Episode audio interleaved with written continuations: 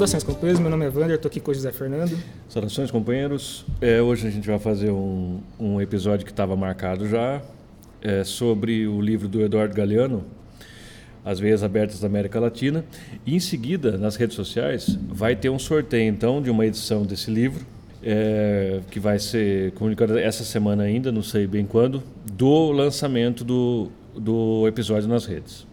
Bom, é, para começar, esse livro aí do, do Galeano, que para quem não sabe é um escritor uruguaio, ele morreu recentemente, em 2015, com 74 anos. Esse ensaio é um livro de é, foi escrito em 1971 e pelas palavras mesmo do autor, ele se pretendia um ensaio da economia dependente da América Latina em relação a outras metrópoles, etc. E tal. É, só que ele mesmo percebeu e considerou que era um, um, esforço além das capacidades que ele tinha no momento. Mas o que marca é que esse livro, pela conjuntura na qual ele foi escrito, ele se inscreveu como um clássico. Uhum. Né? É, orientador das esquerdas da época, numa, numa, numa época de ditaduras no Cone Sul, aonde tinha muito a ver com essa coisa da Guerra Fria e do imperialismo colocando as suas políticas e, e suas políticas sociais e econômicas para o continente. É um livro que ele foi banido pelo Index das Ditaduras do, do Cone Sul logo que ele foi lançado, tanto que no Brasil a primeira edição brasileira ela data de 1979, ou seja, um pouco depois da lei de anistia e oito anos depois do lançamento do livro. Foi uma edição de Paz e Terra que até o Wander está usando aqui. Esse trata da primeira edição desse, desse livro.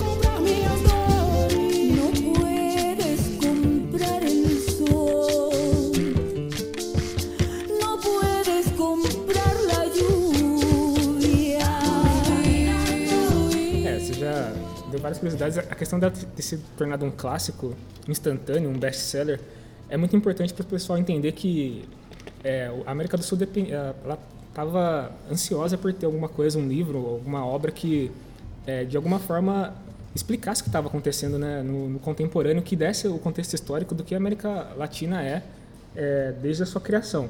O, o, começo do livro, assim, o, o primeiro capítulo, né, o, livro, o, livro, é dividido em duas partes.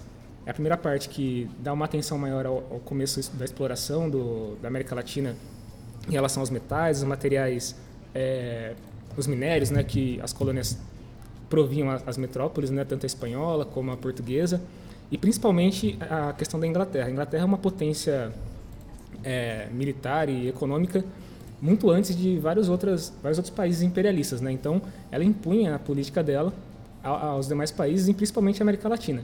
A Inglaterra não chegou a ter uma colônia, é, tão, colônias tão grandes quanto a Espanha, Portugal e, e demais países da Europa, mas mesmo assim, como ela dominava a tecnologia, acabava que todo o produto manufaturado que essas, essas metrópoles compravam provinham da matéria-prima que era extraída aqui da, da, da, da, América do Sul. Então era um processo onde a, a Inglaterra praticamente dominava tanto a, as colônias, né, como as metrópoles que dominavam as colônias. Né? Então a Inglaterra tem um papel predominante nessa primeira parte do, do texto. Na segunda parte do texto, o Galeano trata mais especificamente da, da ascensão dos Estados Unidos, né, depois da, da Primeira Guerra Mundial, e como que os Estados Unidos vai substituir, em, grande parte, essa dominação inglesa de forma também muito brutal. Da mesma maneira, assim, o mesmo processo.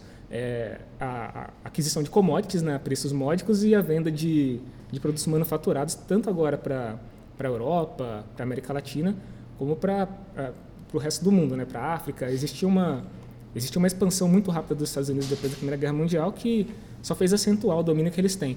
Isso é uma coisa assim que vai nortear toda a, a, a, toda a obra, né? Vai pegar tudo que os Estados Unidos fez, como a Inglaterra fez. Tem vários casos, né? Eu acho interessante é, citar que o Galeano vai contando histórias, não é um livro técnico, né? Isso é muito importante. O livro é se popularizou. Ele teve o estilo dele como escritor, né? É, ele também nem era um Ele não era um, um ensaísta, ele né? era um, um jornalista, né? Um Escritor e jornalista. Sim.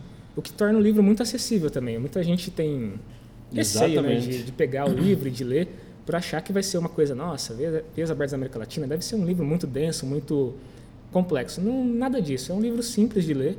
Ele conta histórias, ele narra fatos que demonstram como a América Latina foi submetida ao, ao jugo dos, dos, países metropolitanos e tudo mais. Né? E essa, essa coisa de, do, do próprio autor ter, ter, ter, criticado as próprias capacidades, né? ter, é, na verdade, admitido a, a complexidade que, e a profundidade que são análises econômicas do para que você desvende cada um dos países do, do continente as suas eh, particularidades na economia de dependência, do ponto de vista da economia global do, do capitalismo, é, eu acredito que está de segunda importância, uma vez que a propagação do livro ela ajudou muito porque as pessoas entendessem. Tudo bem que faltava um ou outro eh, dado mais preciso, teria que fazer um exame mais detalhado dos fatos, mas de um modo geral, ela colocou as coisas como elas são mesmo. É, a dependência de todo aqui, do todo o continente, e por que, que, que as coisas são assim. E por que, que sempre dessa interferência externa, é, essa ingerência, principalmente dos Estados Unidos, na etapa atual do, da situação política, é, por que, que ela tem a necessidade de ser assim e por que governos nacionais às vezes se submetem a esse tipo de desmando. Eu quero destacar um trecho do, do texto. Não dá para ler tudo, né? Tem vários trechos interessantes. É, tem vários trechos interessantes, mas um, um dos que eu achei que vale a pena destacar é narra a respeito da, da tecnologia, de como a América Latina ela está submetida a um atraso tecnológico que também faz com que ela dependa da, do, dos insumos que vêm de fora, né? Então, é, Deixa eu ver se, se, eu coloquei a página. Bom, esqueci de pôr a página, mas eu vou ler de qualquer maneira. É logo no começo do texto, na primeira parte, né? Ele diz assim, ó, a ciência universal pouco tem de universal. Está objetivamente confinada nos limites das nações avançadas. A América Latina não aplica em seu próprio benefício os resultados da investigação científica, pela simples razão de que não tem nenhuma. E, em consequência, em consequência se condena a padecer a tecnologia dos poderosos, que castiga e desloca matérias-primas naturais.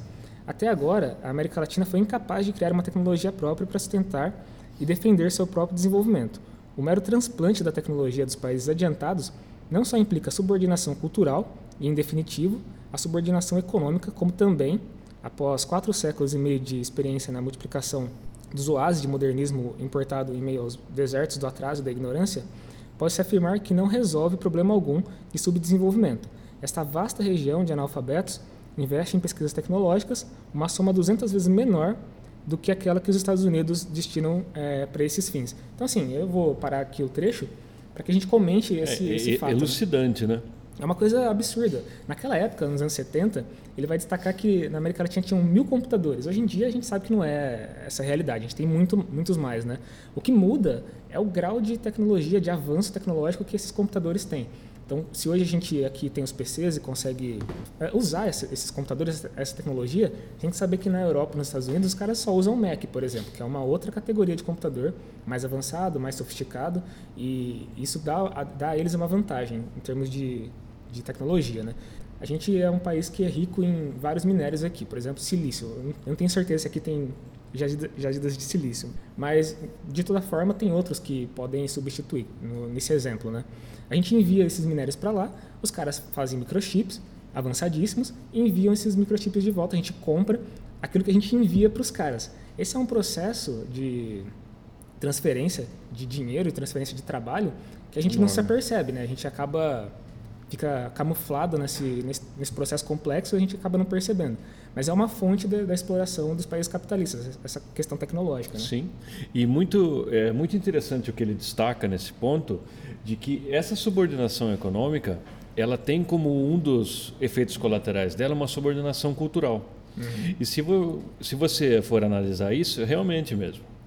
É, o domínio é, do imperialismo norte-americano é tão grande é, principalmente no Brasil, em outros países teria que ver, caso a caso, mas eu acho que aqui é muito, é muito flagrante isso, até pela preocupação maior dos Estados Unidos pela posição estratégica que o Brasil ocupa no, no, no continente.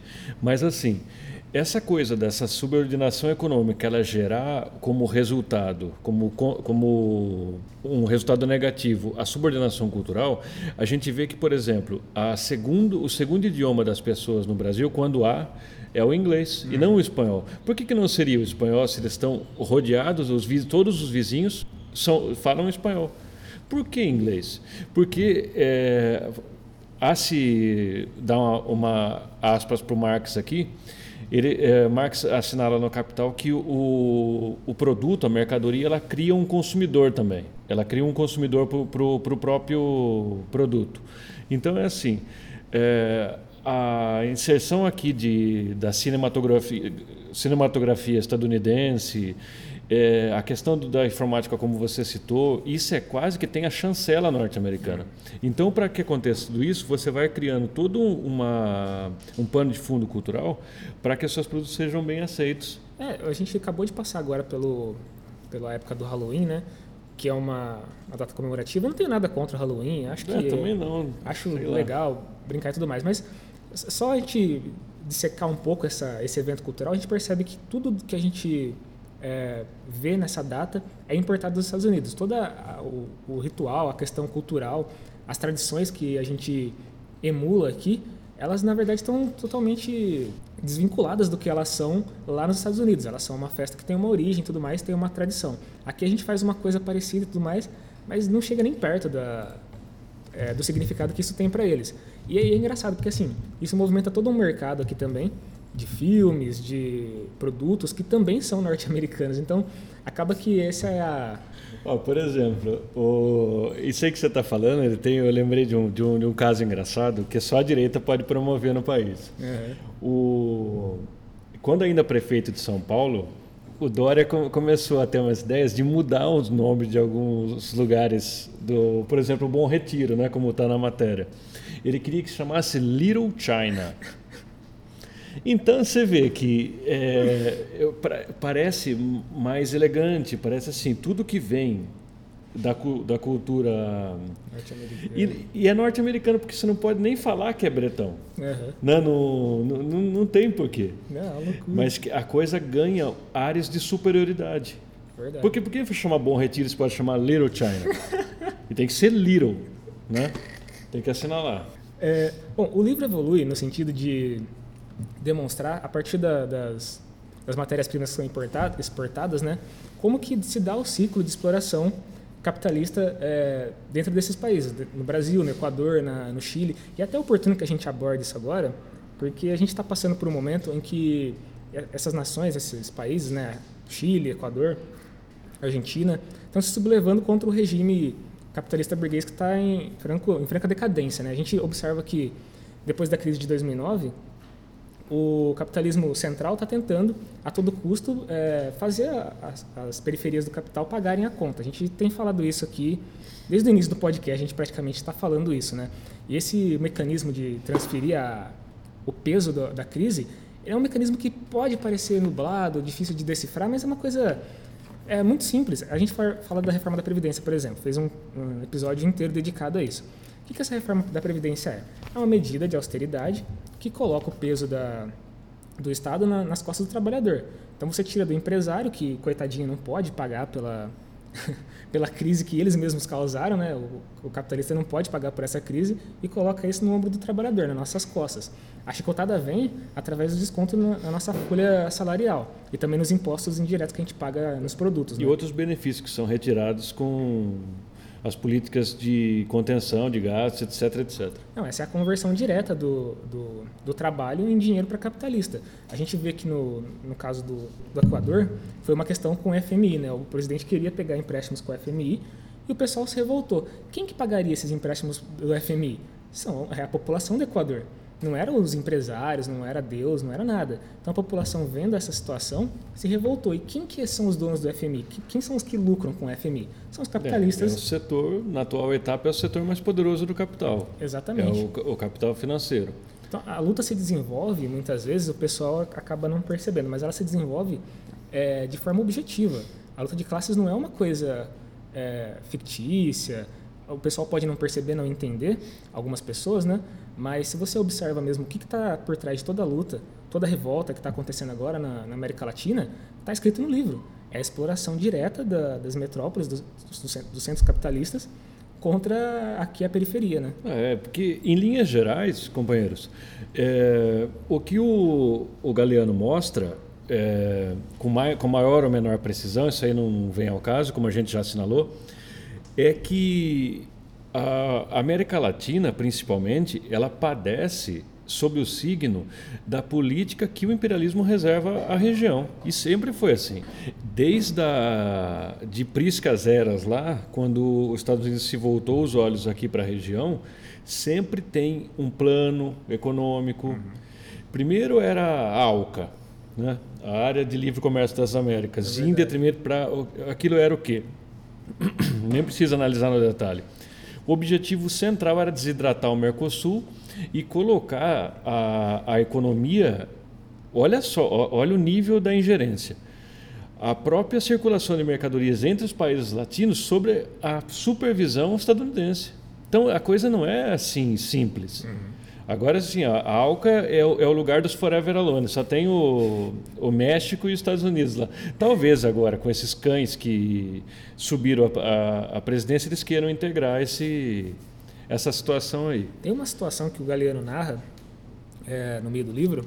Na época dos militares, teve uma lei que proibiu o Brasil de comercializar é, minério com outros países que não fossem é, alinhados com os Estados Unidos. Então, podia comercializar com os Estados Unidos. O minério era importante para eles na época, não me recordo qual exatamente. Mas que o Brasil não podia, principalmente, não podia comercializar com a União Soviética, que era um inimigo mortal dos Estados Unidos. Então, assim, era um país que estava legislando dentro do Brasil em favor de uma commodity que eles tinham interesse. Isso daí, pessoal, não tem outro nome, é imperialismo. A gente usa esse termo muitas vezes aqui. Talvez seja mal compreendido. Né? Talvez seja mal compreendido. É, a gente não está falando de uma entidade é, Não se trata de uma bravata, é um, é um conceito Sim. econômico. E ele tem resultados diretos, dá para se perceber, dá para medir, dá para ver como, como acontece. Agora mesmo, por exemplo, é, foi entregue a base de Alcântara para a exploração dos Estados Unidos.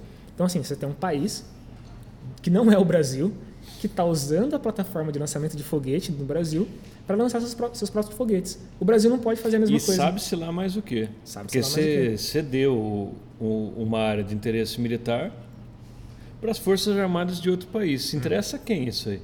É só, é, não há explicações viáveis. Até parlamentares que são bastante moderados, que se, se localizam no centro do espectro político, se arrepiaram a, a ideia de ter as Forças Armadas norte-americanas em solo brasileiro, não tendo que explicar absolutamente nada do que eles fazem ali. O que, que é isso aí? É uma nova Guantánamo? Precisava ver o que, que é isso aí. É Porque os Estados Unidos é pródigo em colocar centros de investigação e tortura ao redor do mundo. É como eles têm em Abu Ghraib, uhum. próprio Guantánamo. Não, é o que eu ia dizer. Os Estados Unidos faz isso não raro. Ele coloca bases de bases militares por todo mundo. Não é só na, na América Latina. Na América Latina é um pouco menos comum por conta das, das ondas de governos nacionalistas que surgiram e tal que começaram a proibir isso. Mas no México tem, no Panamá tem. Então qualquer país que, por exemplo, o Brasil conversou com o Irã em 2015 ou 16, eu não me lembro agora, iniciou conversas com o Irã a respeito de tecnologia nuclear e tudo mais para desenvolver aqui. Os Estados Unidos imediatamente ameaçou de sanções econômicas. É assim que eles brincam. Primeiro é sanção econômica, depois eles colocam tanques aqui, é. colocam é, jatos, eles, eles impõem mesmo a força, né, a política que eles querem. É baseado na maior ou menor resistência que o governo de plantão opuser às políticas dele, né, que eles chamam de governo amistoso ou inamistoso. Né, de uhum. coisa. É, aí eles, é, o, o modus operandi é muito, é muito conhecido, a gente já falou por diversas vezes aqui.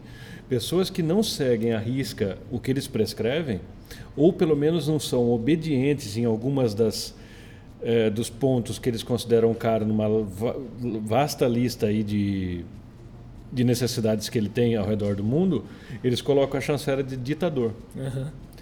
Aí o cara passa a ser um ditador. Não importa a vida pregressa, não importa nada, ele é um ditador.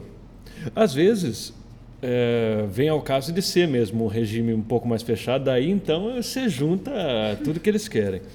Mas até um cara super moderado, ultra moderado, igual o Maduro, ele está sendo conhecido. Ah, só para falar da subserviência cultural, né? Em relação ao Maduro, o, a Folha de São Paulo não chama o Maduro de outro nome a não ser de ditador uhum. venezuelano. Isso aí é o quê? Eles resolveram ali? Não, eles, os Estados Unidos manda e eles fazem. É, evidentemente que não é uma coisa assim de, ah, não, o cara ligou lá na redação e mandou fazer, mas eles sabem que isso agrada diversos setores. É, recentemente eu estava vendo um filme, o, aquele Argo, que narra uma, uma retirada de uns, de uns diplomatas americanos do Irã, na época da Revolução Iraniana, que tirou o chá que tava, que era uma prostituta também dos Estados Unidos e, e colocou bom são os clérigos os clérigos muçulmanos que governam hoje o Irã. E assim o Irã é o inimigo número um dos Estados Unidos. Ninguém pode falar um A um B é, do, do, Irã que não seja para denigrir a imagem do, do, país. E você tinha que ver o que, que era o Irã antes é, do, da revolução iraniana os Estados Unidos praticamente colocavam o que eles quisessem lá. O rei que eles tinham lá foi inventado pelos caras. Era um fantoche, né? Não, eles inventaram. Eles falaram assim, ah, tem, uma, tem uma família real aqui, vamos colocar esses caras. É um, uma ingerência, um nível de, de invasão que não tem comparação. Também no, no livro do Galeano tem uma, ele cita rapidamente a questão da Guerra do Ópio, que é uma, um exemplo assustador do que é o imperialismo de fato. Né? Nesse caso é o imperialismo inglês, né? Que eles abriram o... Também é brutal. Olha que loucura. Eles foram para a China. A China tinha proibido a, a comercialização de ópio, né? Porque estava viciando a população. As, a pessoa estava morrendo de, de vício em ópio, estava morrendo de overdose dessa porra. E quem que era o principal fornecedor de ópio naquela época? Eram os ingleses. Os caras, a China proibiu, os ingleses pegaram os navios, foram para a China, destruíram o país inteiro e impuseram a lei é, de venda de ópio lá, para viciar a população. Então, assim, é, é um negócio, é um tipo de é. coisa que se a gente olhar para a história, a gente vai ver se repetindo tanto em países da Ásia, da África, como na, na, América Latina. As vias abertas que o Galeano fala aqui são esses casos, são essas, esses episódios que ele narra, né? São episódios em que o imperialismo vem para cá, arrebenta com os governos que existem aqui, com a cultura, eles invadem tudo que eles podem, pilham tudo e levam para lá para enriquecer, né? Meu? É, eles, eles, eles fazem, é, tem a ver com o título, eles fazem uma sangria né, nos países. Uhum. É, da forma como que eles consideram interessante. Democracia é o que eles falam que é, ditadura é o que eles falam que é. Uhum. Tanto que, assim, com, tudo bem que com o, o Jimmy Carter, é, que já estava no final do governo Geisel, mudou um pouco a, a essa questão, mas com, com, o Eisenhower e, e depois com o, o outro, não, não me lembro o nome agora, que é o aquele mais maluco lá do ah, anti, ele era anticomunista, Nixon. tudo. Nixon. Richard Nixon. É, eles não achavam, eles não consideravam isso uma postura oficial do Estado norte-americano. Eles não consideravam ditaduras como a do Videla na Argentina e aqui uma ditadura. Era um governo. É. Para eles é... Não tem nada de excepcional. Um governo lá. Inclusive o Chile do Pinochet. Aí é, tinha aquelas missões uh, de algum, sei lá, algum religioso norte-americano, alguma coisa, que vinha, falava, discutia a questão dos direitos humanos, mas tudo naqueles marcos deles lá. Uhum. Ativismo de plaquinha, etc. e tal. Aí o, o presidente vinha e falava, nossa, temos que debater a questão dos direitos humanos, mais o general tal coisa. Daí só falar isso aí já...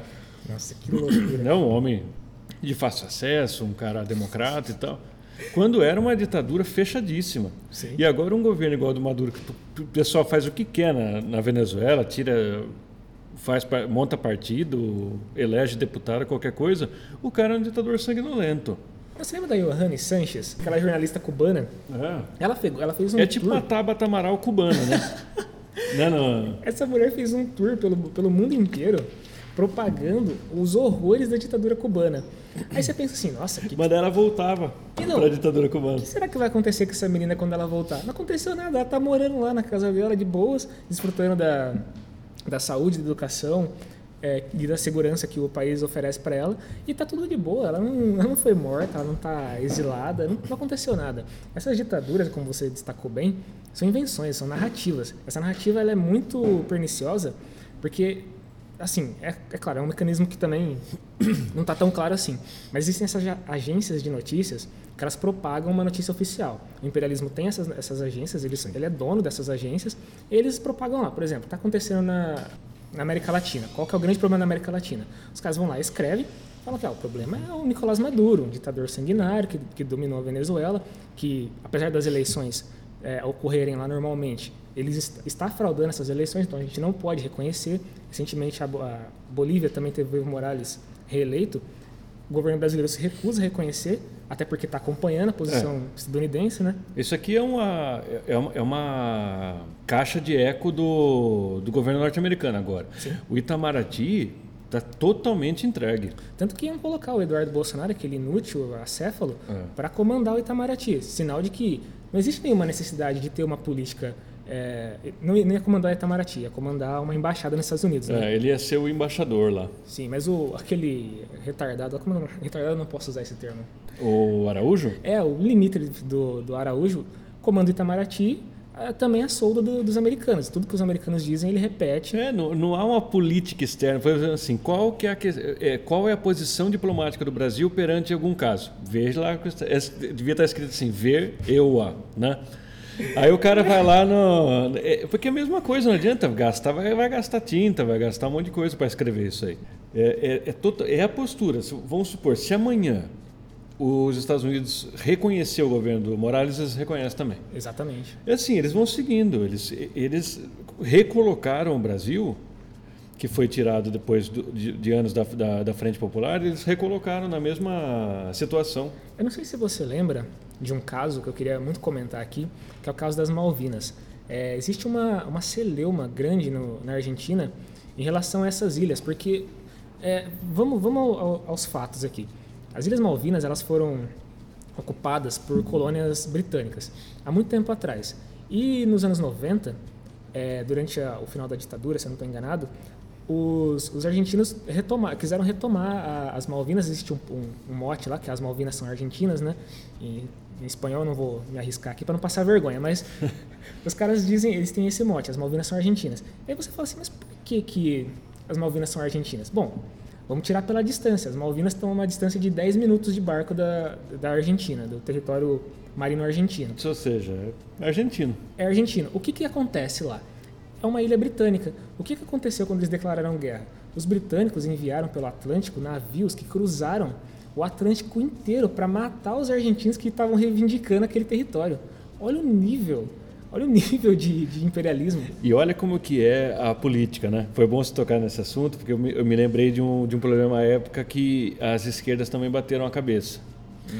Numa situação dessa, o posicionamento da, de uma vanguarda ou de quem se reivindica revolucionário, curiosamente, vai ter gente que vai me xingar muito, seria ficar ao lado do governo argentino. Uhum. Mesmo sendo uma ditadura, mesmo sendo uma ditadura. Não, o... Mesmo perseguindo a esquerda, com, mesmo perseguindo a esquerda, a gente está concordando com eles em número, gênero e grau, mas na, é, nessa situação, você está defendendo. Eles estavam tomando uma postura nacionalista. Uhum. Né? E o pessoal não entende isso aí. O pessoal entende a política em blocos. Não, claro. Não, não. Entre defender um governo nacionalista ditatorial é, contra o imperialismo, a gente tem que defender o governo ditatorial nacionalista contra o imperialismo. O imperialismo é uma força muito mais destrutiva do que Sim. qualquer nacionalismo. É o maior burguês. inimigo dos povos. Não Exatamente. tem maior que isso aí. Vamos supor, tem um puta de um ditador ali num, num determinado, em determinado país africano. E, ou os Estados Unidos está destruindo eles. Pode crer que ele não é tão ruim assim. Ou se ele for, a coisa vai ficar muito pior depois que chegar os caras lá. Exatamente. Os interesses imperialistas, eles nunca, nunca vão ser é, interesses democráticos, como eles gostam de, de, propagar, ou interesses de libertar o povo. Tudo bem, pode estar ocorrendo uma opressão real ali do povo, não, a gente não pode negar isso. Mas que... no limite da diplomacia, deixa é, a soberania, a autodeterminação dos povos, deixa os caras que resolvam entre eles Exatamente. ali. É primeiro defender a soberania do país, depois defender os trabalhadores. Ah. Se você deixa que um país é, ingira sobre o outro, você acaba colocando sobre o domínio do, dos Estados Unidos um povo que estava, se não é, próximo de se libertar, mas a ponto de se rebelar contra a opressão. Agora você vai lá, pega essa opressão e insere outra em cima. Isso é completamente. Não, absurdo. Absurdo. Bom, eu acho que a gente está se encaminhando para o final, companheiros. A gente só reforçar que vamos sortear o livro do Galeano, Sim. um exemplar só. É, pra... as, as regras vão ser definidas na. Já estão definidas, só vão ser colocadas é, publicamente na, na, no dia do, do, sorteio, participem aí, né? É, exatamente. Vai ser só a questão de dar um, um republicar lá no Instagram, divulgar um pouco o nosso trabalho para a gente poder também se desenvolver, né? E aí a gente sorteia para um ganhador, manda uma dedicatória lá bonita, umas palavras poéticas aí que a gente nem elaborou ainda, mas vamos elaborar. Bom, então é isso, companheiros. Até o próximo episódio. Valeu. Até o próximo episódio. Fora Bolsonaro.